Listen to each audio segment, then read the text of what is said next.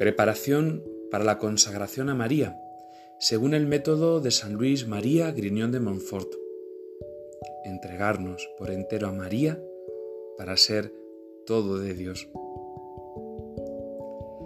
En este día vigésimo sexto ya de nuestra preparación a la consagración mariana, coincide en este año y en este mes de mayo en que lo estamos haciendo con el día de Pentecostés, la fiesta del Espíritu Santo con la que culminan las fiestas de Pascua. El Espíritu Santo es el don del Padre por medio de Jesucristo, que Jesucristo nos envía, para que vivamos su misma vida, para que participemos de su redención, para que tengamos el mismo fuego de su amor en nuestro corazón. Igual que los apóstoles perseveraron unidos con María para recibir el Espíritu Santo, así también nosotros queremos unirnos a María para recibir constantemente una efusión del Espíritu. Nuestra consagración mariana no tiene más objeto que este, ser totalmente de Dios, es decir, vaciados del Espíritu del mundo, llenarnos del Espíritu de Dios, del Espíritu Santo, del Espíritu que nos hace reconocernos hijos y reconocernos bajo el señorío de Cristo.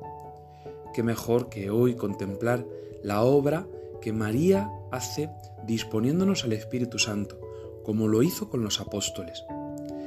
Siguiendo este itinerario de San Luis María Griñón de Montfort, hoy vamos a hacer la meditación con un texto también muy hermoso del padre Ildefonso Rodríguez Villar.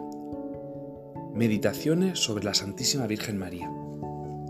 En él vamos a ir contemplando pues cómo aquella venida del Espíritu Santo sobre los apóstoles estuvo preparada por la Santísima Virgen María, para que también nosotros, de la mano de la Virgen, nos preparemos hoy, fiesta de Pentecostés, y siempre a recibir el Espíritu Santo.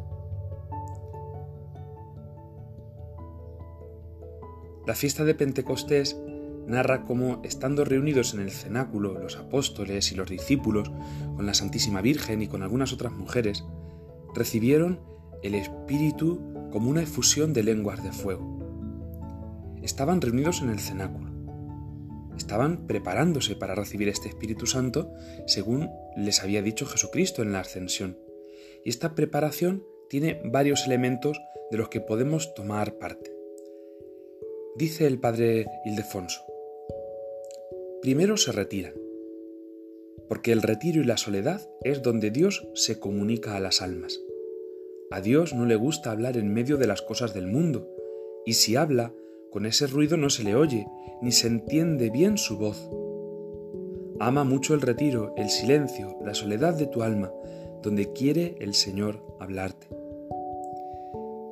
María tiene pocas palabras en el Evangelio, pero esas palabras están llenas de la sabiduría del Espíritu Santo. Nosotros, sin embargo, estamos llenos de palabrería. ¿Y cuántas veces pues pecamos con la palabra o decimos palabras inoportunas o muchas veces sin maldad, cierto, pero que hacen daño o que pueden causar pues ciertas molestias?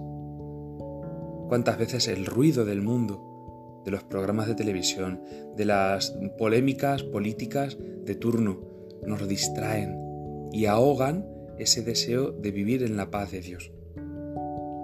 Por eso sigue diciendo el padre Ildefonso, esta soledad, este silencio, no ha de ser exterior solamente, sino interior, acallando otros pensamientos, negocios, impresiones, asuntos que traigas entre manos. Mira si no será esa, muchas veces, la razón de tus faltas en la oración y el poco provecho de la misma. ¿Sabes retirarte exterior e interiormente? ¿Sabes poner silencio en tu alma a todo lo que sea ajeno la vida con Dios? Sigue diciendo el padre Ildefonso una de las características de este retiro con María.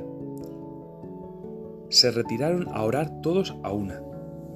La oración es la solución para todo. Cristo nunca se dispensaba de ella.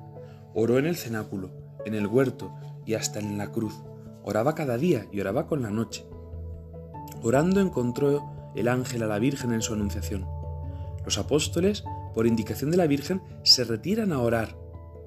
también la Virgen nos llama a nosotros a orar diariamente, especialmente con el Santo Rosario, no solo a recitar las oraciones, sino a pronunciarlas con los labios del corazón, a dejarlas posar esas palabras en lo más interior nuestro. Y dice el Padre Ildefonso, ¿eres alma de oración? ¿Acudes a la oración a buscar luz, consuelo y fuerza? Los apóstoles se retiran en compañía de la Virgen. Qué dichosos los apóstoles que pudieron orar junto con la Virgen. Ella dirigía la oración, ella daría ejemplo de fervor. Solo con mirarla a ella se disiparía el cansancio, la tibieza, las distracciones. Qué hermoso podría, sería ver rezar a la Virgen. Cuentan que la Madre Teresa de Calcuta, a pesar de tener una oración muy seca y muy desolada, sin embargo, cuando estaba en la capilla, solo mirarla infundía ese deseo de oración. Pues imaginémonos cómo rezaría la Virgen. Imaginémonos cuando recemos a la Virgen que estamos delante de la Virgen. ¿Por qué no oras con María? dice el Padre Ildefonso, mirando a María, aprendiendo de María. Pues sí, en esta consagración mariana podríamos proponernos esto, orar con María, orar mirando a María, aprendiendo de María, para que nuestra oración sea por ella, con ella, en ella, para ella, y así sea más perfectamente para Dios. Y las el, último, el último punto que da el Padre Ildefonso. Finalmente, fíjate en la constancia. El Espíritu Santo no descendió sobre ellos hasta pasado diez días en continua oración. Pronto nos cansamos de orar.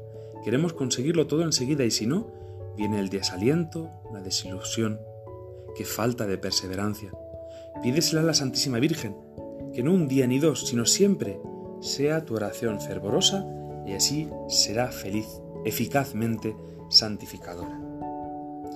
En esta espera de consagrarnos y de recibir, pues también nosotros, una particular efusión del Espíritu Santo, deberíamos aprender a esperar este espíritu con María y como María, de tal manera que nuestro retiro, el buscar el silencio y la soledad, sea para tener una oración mucho más atenta, mucho más fiel, y para que esa oración sea fervorosa, para que no la dejemos por nada del mundo, y así seamos constantes.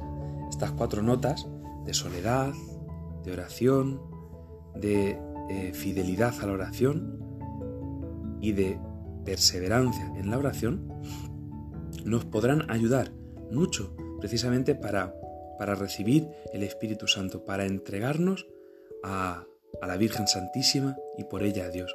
Pensemos que ella estaba llena ya del Espíritu Santo, la había cubrido con su sombra y en Pentecostés vuelve a recibir una nueva fusión, no ya para ella, sino para dárnosla a nosotros.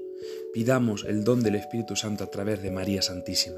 Pidámoslo, pues habita en su corazón inmaculado como en el templo más perfecto. Ven Espíritu Santo, ven por medio del corazón inmaculado de María, tu amadísima esposa. Feliz día de Pentecostés a todos. Ave María Purísima.